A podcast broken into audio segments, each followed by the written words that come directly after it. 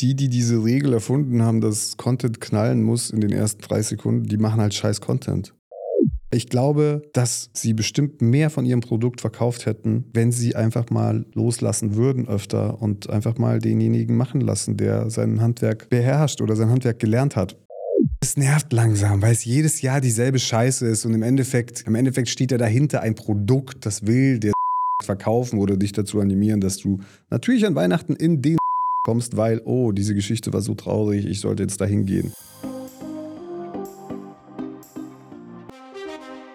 Es ist der Wahnsinn. Da sind wir schon wieder fast am Ende von Staffel 1 von Ohne Kappas wird schwer, dem Content Marketing Podcast von Colorful Shares angekommen. Mein Name ist immer noch Sören und ja, was gibt's zu sagen? Das ist ja auch jetzt hier wieder eine Snack-Folge und insofern machen wir es heute kurz und schmerzlos. Für den Auftakt der zweiteiligen How-to Storytelling Podcast-Serie habe ich in diesem ersten Teil mit dem deutschen Drehbuchautor und Regisseur von der Erfolgsserie Wrong David Helmut gequatscht. Wenn du dich also für State of the Art Visual Storytelling interessierst, dann let's go. Viel Spaß in den kommenden Minuten und ja, ich würde sagen, lass uns direkt mal ins Gespräch mit David reinzoomen. David, heute soll es ja um Storytelling im Videoformat gehen. Und ich würde mal direkt die sehr abstrahierte Frage stellen: erstmal, was verstehst du eigentlich unter Storytelling? Storytelling? Yes. Naja, ganz klassisch übersetzt heißt es eine Geschichte erzählen. Ja, da habe ich den guten David aber auch wirklich eine Steilvorlage für diesen kleinen Gag gegeben. Aber gut. Und wie Geschichten funktionieren, das weiß man eigentlich schon seit dem alten Griechenland. Seit Aristoteles da so eine, so, so eine Formel erfunden hat. Und seitdem funktioniert diese Formel wirklich auf jedes Format, das wir sehen im Fernsehen und im, eigentlich in allen Medien, auch in der Werbung. Die Idee, dass eine Geschichte nur mit einem Konflikt funktioniert, erstmal. Also Konflikt ist quasi Drama und das ist ja das, was dich am Ende berührt, emotional. Ist einfach eine, eine dramatische Geschichte. Heißt, du folgst einem Held, auf dem Weg zu seinem Ziel. Und auf diesem Weg gibt es halt viele Konflikte. Das ist eigentlich die Basis einer jeden Geschichte und auch eines jeden Werbespots oder eines jeden guten Werbespots, sage ich jetzt mal. Mhm. Also Werbung darf ja äh, auch berühren und soll nicht, nicht nur unterhalten. Gerade auch Content Marketing geht es ja darum, nicht nur so, sag ich mal, belanglosen Content, Kontext rauszuhauen. Und da habe ich mich gefragt, du hast ja gesagt, es ist schon bekannt seit Aristoteles mit den Geschichten. Und wie erzählt man jetzt fesselnde Geschichten? Und da wollte ich dich fragen mal, wie kommt ihr darauf? Also ist es dann eine Vorgabe von den Kundinnen oder ist das wirklich, dass ihr jede Mal sozusagen da Freiraum habt und dann, keine Ahnung, habt ihr ein Stack an Geschichten, so eine Schatztruhe, die ihr dann bedient? äh, wie, wie macht ihr ja. das? Wir gehen immer auf gutegeschichten.de da zahlst du dann nur 5 Euro und dann kriegst du da immer eine, also du gibst das Thema ein, dann kriegst du sofort eine geile Werbespot-Idee. Ich grätsch noch mal eben rein hier. Davids ironische Spitze ist gar nicht mal so realitätsfern, wenn du gutegeschichten.de durch openai.com slash chatgpt ersetzt. Lieben wir mittlerweile alle dieses Tool und ja, wenn es dir zu stressig ist, dann melde dich einfach bei uns. Aber zurück zum Gespräch. David meinte hier noch, dass auch ja, selbst 2023 ganz stumpf die gemeinsame Brainstorming-Session taugt und man so auch sehr gut auf Konzepte kommt, die im besten Fall auch surprisen. Und für eine Kampagne haben sie ziemlich tief in die narrative Trickkiste gegriffen. Stichwort der Cringe. Aber lassen wir David dazu mal selber erzählen. Naja, cringe. Uns ist aufgefallen, dass jeder Supermarkt oder jede Supermarktkette oder auch nicht nur die Supermärkte an Weihnachten immer versuchen, ein bisschen auf die Tränendrüse zu gehen und so eine sehr emotionale Geschichte zu erzählen. Und es ist jedes Jahr wieder irgendein Opa, der irgendein Problem hat. Und dann ist da irgendein Kind und äh, das hilft ihm dann. Oder es geht um einen Obdachlosen oder um eine alte Oma, der dann über die Straße geholfen wird. So und es nervt langsam, weil es jedes Jahr dieselbe Scheiße ist und im Endeffekt, ja, im Endeffekt steht ja dahinter ein Produkt, das will der Supermarkt verkaufen oder dich dazu animieren, dass du natürlich an Weihnachten in den Supermarkt kommst, weil, oh, diese Geschichte war so traurig, ich sollte jetzt mhm. dahin gehen. So, es äh, hat ja beides seine Berechtigung. Ist ja auch cool, dass man auf der einen Seite sein Produkt verkaufen möchte, auf der anderen Seite möchte man irgendwie den schönen weihnachtlichen Spot machen. Und ich dachte mir dann, Wer schreibt eigentlich diese ganzen Geschichten? und zu der Zeit war Joker halt in den Kinos und dann habe ich, hab ich mir gedacht, das wäre eigentlich eine lustige, wäre wär eigentlich eine lustige Parodie, wenn man denjenigen zeigt, der Jahr für Jahr diese emotionalen Geschichten schreiben muss für die ganzen Supermärkte und er kann nicht mehr. Er hat verlernt, wie man lacht. Er hat nur noch irgendwelche traurigen Geschichten in seinem Kopf. Und äh, das an die Joker-Geschichte angelehnt, äh, fanden wir halt äh, ganz lustig, daraus einen Trailer zu basteln zu einem Film, den es natürlich nicht gibt. Und äh, ja, und sein Konflikt ist dann quasi, er verliebt sich in, in ein Mädchen und äh, findet dann raus, oh, sie arbeitet aber bei Lidl.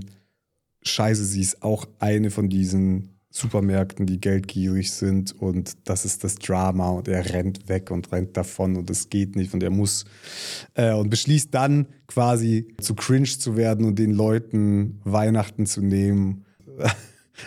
Wird ein bisschen absurd zum Ende hin, aber genau und Cringe fanden wir halt irgendwie ganz geil, weil, ähm, weil der Grinch ja eine ne ähnliche Storyline hatte damals. Ja, so, mhm. ist das, so ist das Ding entstanden.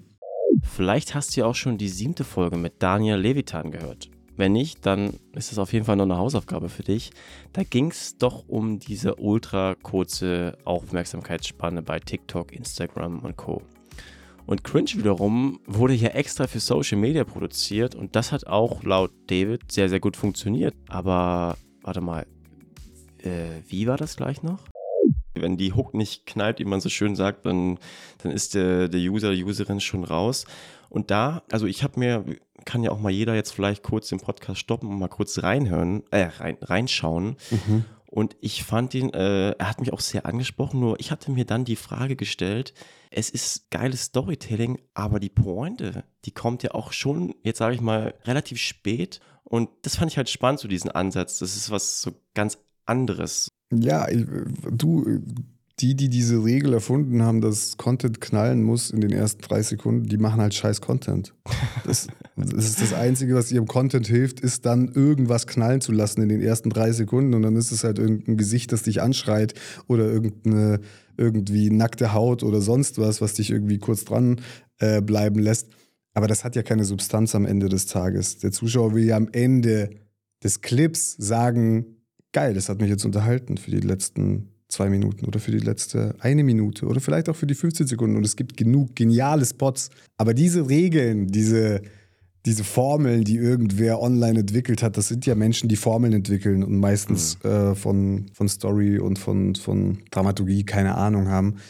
Klar, Natürlich musst du den Zuschauer heute, vor allem weil ich glaube, jeder User online erkennt einen Werbespot sofort als solchen und brandet ihn in seinem Kopf und scrollt weiter.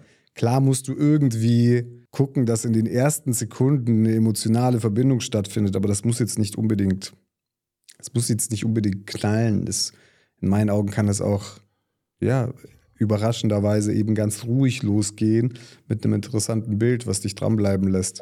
Okay, aber wie schafft man es jetzt, die Leute bei der Stange zu halten? Spoiler, ich glaube ja, es hat was mit Konzepten zu tun. Und je nachdem, wie aufwendig das Ganze werden soll, gibt es dann ein Storyboard oder nicht. Da macht man sich, glaube ich, zum ersten Mal den Gedanken, wie beginnt der Spot eigentlich? Zum Beispiel dieser Viva Con Aqua Spot. Mhm. Also dieser Viva Scene Aqua Spot, den wir letztens gemacht haben. Da haben wir auch bis zum, habe ich bis zum, bis zum Dreh eigentlich kein Anfangsbild gehabt und habe einfach gehofft, dass wir am Set irgendwas Spannendes finden, womit das Ganze beginnen kann. Und das war, und der Zufall war, dass äh, sie klettern am Anfang, also es ist so ein Pärchen, die klettern über den Zaun und steigen ins Freibad ein. Weiß nicht, ob du den gesehen hast. Habe ich gesehen, ja. Und das, das Coole war, in diesem Zaun war ein Loch. Hm. So, und dann hat sie durchgeguckt und ich dachte mir, okay, das ist ein geiles Bild zum Einsteigen. Also es ist nicht so, dass ich mir vorher dachte, okay, sie wird dann einfach durch ein Loch im Zaun schauen, weil ich wusste ja nicht mal, was für ein Zaun das sein wird. So. Mhm. Das entsteht oft on the run und ich würde mich da auch öffnen für als Content Creator, dass man auch an diese Zufälle glaubt und auch an sein mhm. Bauchgefühl, dass der ganze Prozess, der führt einen schon irgendwo hin, wenn man sich die Arbeit macht, vorher die Story schön zu formen oder schön zu gliedern, dass sie funktioniert Wenn die auf Papier gut funktioniert und sich gut lesen lässt, dann ist das schon die halbe Miete. Mhm. Diese so, so Bilder, mit denen man dann in den Film einsteigt, die kommen von selbst. Hol uns mal ganz kurz ab, wie das mit, der, mit, der, mit diesem Storyboard abläuft. Also der Auftrag kommt rein und dann erstellst du so ein Storyboard. Wie, wie kann man sich das vorstellen? Naja, erst beschreibst du ja nur eine Idee und packst da irgendwie ein paar Mutbilder rein. Mhm. Also quasi, dass der Kunde sich das vorstellen kann und der Kunde braucht dazu Bilder. Ich glaube, ein Storyboard, ein klassisches gescribbeltes, würde da im ersten Step gar nicht helfen. Und erst wenn der Kunde sagt, okay, geil, das wollen wir machen, dann überlegt man sich tatsächlich, okay, wo stelle ich vermutlich die Cams hin, wie ist, wie ist die Auflösung und dann kannst du das zum Beispiel in eine Timeline packen, in Premiere, so als würdest du schneiden, schon mal Musik drunter legen und gucken, okay, wie lang muss jedes Bild stehen. Im Post-Edit, also in der Nachbereitung von dieser Folge hier, kam mir noch eine Side-Note, die dir vielleicht hilft. Bei mir hilft sie auf jeden Fall, zum Beispiel beim Scripting von Podcast-Folgen. Das kannst du natürlich auch auf Videos übertragen. Der Tipp kommt hier vom Autor und Podcaster Kesrau Beros. Vielleicht kennst du ihn ja aus seiner Hostrolle beim Storytelling-Podcast Cui Bono. Und ich hatte ihn bei dem All Ears Spotify Summit gehört. Und da meinte er in einer Keynote, dass er grundsätzlich in der Konzeptphase seiner Podcast-Folgen, beziehungsweise jeder einzelnen Podcast-Folge, immer so einen roten Faden hat, wo er nicht nur die Folge, sage ich mal, grob untergliedert, sondern wirklich wie bei so einem Text seine Kapitel und seine Unterkapitel hat und die auch wirklich schon mit aussagekräftigen Titeln sozusagen markiert. Um so einfach für sich einen roten Faden zu haben, aber auch so diese logische Struktur verfolgen zu können und ja, einfach auch, wir kennen das alle, diese ganzen redundanten Aussagen dann im Nachhinein nicht wieder rausschneiden zu müssen. Meine Erfahrung war eigentlich immer eher so, dass ich dachte, oh, das ist jetzt vielleicht nicht ganz auf den Punkt, vor allem weil Kunden oft Dinge weichspülen im Schnitt und dann sagen, nee, das Logo können wir nicht zeigen, nee, den Konkurrenten können wir nicht bashen, wir müssen das hier wegschneiden. Und oft gehen Filme dann in meinen Augen kaputt. Ich meine, es gibt einen Haufen Filme, die im Schnitt in meiner ersten Version ganz anders waren. Und natürlich, klar, wenn du jetzt dann im Schnitt äh, sitzt, äh, und deine erste Version geschnitten hast und mega happy damit bist und dann kommt der Kunde und macht dir halt irgendwie 50 Prozent davon zunichte und lädt es hoch und dann denkst du dir natürlich, oh fuck, was wird jetzt passieren? Mhm. Und oft habe ich aber dann die Erfahrung gemacht, die Leute sind da auch ein bisschen anspruchsloser. Ich hätte jetzt mehr erwartet, dass der Kunde dann merkt, scheiße, hätte ich das lieber bringen gelassen. Weil die Leute sind dann trotzdem so, ja geil, das ist der beste Werbespot, den ich je gesehen habe. Und ich denke mir, fuck, du hast die 100% nicht gesehen. und der Kunde ist so, ja, ich hatte doch recht, dass ich alles weggeschnitten habe. Guck, die Leute sind alle glücklich. Und dann, ja.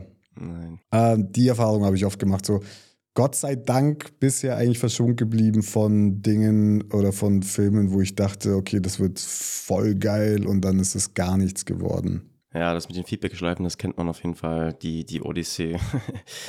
ja, das ist schlimm. Vor allem, ah, ich sag da immer, ich meine, ich gehe auch nicht, jemand empfiehlt mir einen guten Dönerladen, einen guten Dönermann. Dann gehe ich mhm. hin und probiere die Döner und zwar so, wie er oder sie ihn mir macht. Ich springe nicht über die Theke währenddessen und sage, nee, aber das Fleisch würde ich jetzt so schneiden und komm, lass mich mal hier kurz noch die Zwiebeln anbraten. Weißt du, wie ich meine? Ich probiere ihn erstmal und wenn, ja. wenn mir der Döner gefällt, dann kaufe ich ihn nochmal und wenn nicht, dann gehe ich halt zu einem anderen Dönerladen. So what, ja. Ganz ehrlich. Und das, das sollte auch eigentlich irgendwo in dieser Branche gelten, weil meistens sind ja die, die beim Kunden in der Verantwortungsposition sitzen, die das entscheiden, no offense aber sie haben halt nichts mit Film zu tun. Sie, sie, sie wissen auch nicht, was der Zielgruppe vermutlich gefällt, weil sie oft halt auch einfach älter sind und gar, nicht, gar nichts mit der Zielgruppe zu tun haben. Deswegen, da hatte ich schon einige wütende Momente, äh, weil es einfach so schade ist, weil ich ja. glaube, dass sie bestimmt mehr von ihrem Produkt verkauft hätten, wenn sie einfach mal loslassen, losgelassen hätten an der Stelle oder loslassen würden öfter und einfach mal denjenigen machen lassen, der sein Handwerk beherrscht oder sein Handwerk gelernt hat. Servus David, calm doch mal down. Hallo, ich bin eine Ei-Stimme. Lol, ich klinge ja schon ein bisschen cringe. Sören konnte es sich natürlich nicht verkneifen, auch David nach dem Nutzen von KI-Tools und generell bei Visual Storytelling zu stellen. Was wir zurzeit am meisten nutzen, ist, glaube ich, Midjourney. Mhm. Einfach um Moodboards zu erstellen. Das ist super geil, weil du dir alles, was du dir vorstellen kannst, quasi herstellen lassen kannst von Midjourney. Und das, ähm, das funktioniert super.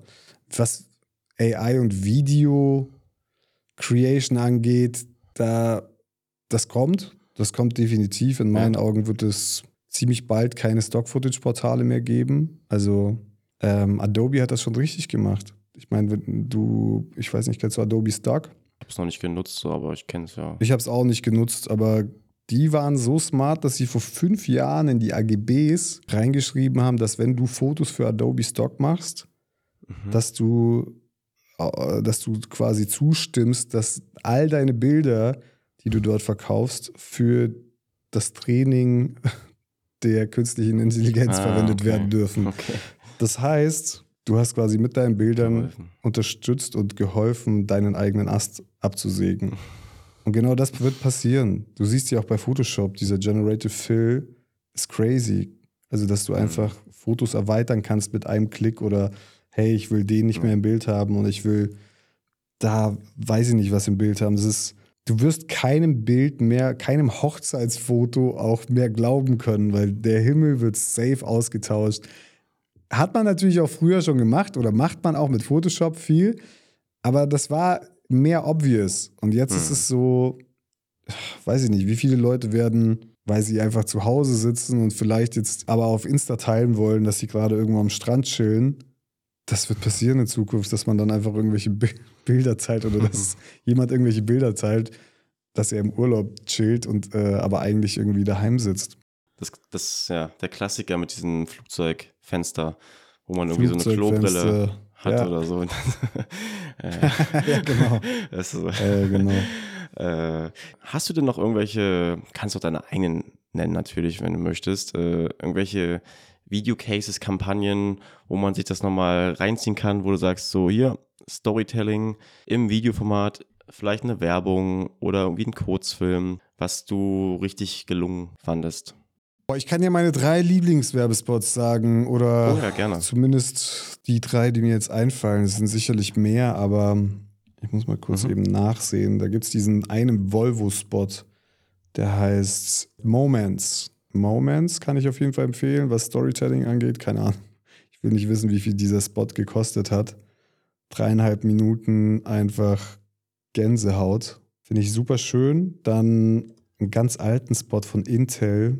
Da haben sie diese wunderschöne Kampagne gemacht mit Our Jokes aren't like your jokes. Mhm. Und genauso heißt auch dieser Spot, kann man auf YouTube nachgucken, von Intel, ist vor, von vor 13 Jahren. Hat mich auf jeden Fall sehr inspiriert, der Humor. Und was fällt mir noch ein? Dann gab es noch diesen, ist auch von vor zwölf Jahren, krass. Er heißt Alright. E- Evil Little Girl. Aha. Auch ein wunderschöner Werbespot. Einfach. Evil Little Girl. Evil Okay. Little Girl. Die drei kann man sich auf jeden Fall mal reinziehen. Und letztens habe ich noch diesen Spot von den Sauerländer, diesen verbotenen Spot von den Sauerländer Gurken gesehen. Kennst du den? Nee. Sauerländer. Sauerländer Gurken. Wieso ist der verboten? Ja, musst du dir anschauen. Ninja Turtles. Ist, okay. Genau, und äh, mit dem Ninja Turtle auf jeden Fall in der Umkleidekabine. okay. Das ist, das ist genau mein Humor. Ja, cool. Mit den, äh, mit den äh, Tipps und dem kleinen Lacher hier würde ich sagen, danke dir für deine Zeit. Und Du, danke dir für die Einladung. Hat Sehr gerne. Sehr viel Spaß gemacht mit dir. Hey, ich wollte mich noch mal ganz kurz bei dir melden. Ich hoffe, dir hat die Folge gefallen. Wahrscheinlich war sie nicht ganz so schlecht, wenn du bis hierhin zugehört hast. Oder vielleicht hast du ja auch einfach nur nebenbei gehört. Wie auch immer. Ich würde mich sehr freuen, wenn du hier jetzt noch eine Bewertung da lässt in der Podcast-App, wo du gerade hier diese Podcast-Folge gehört hast. Das geht ja mal relativ fix. Ein paar Sekunden und dann ist das Ding durch. Ja, dann würde ich sagen, wir hören uns hier wieder in zwei Wochen zur finalen Folge von Staffel 1. Bis dahin, ciao, ciao.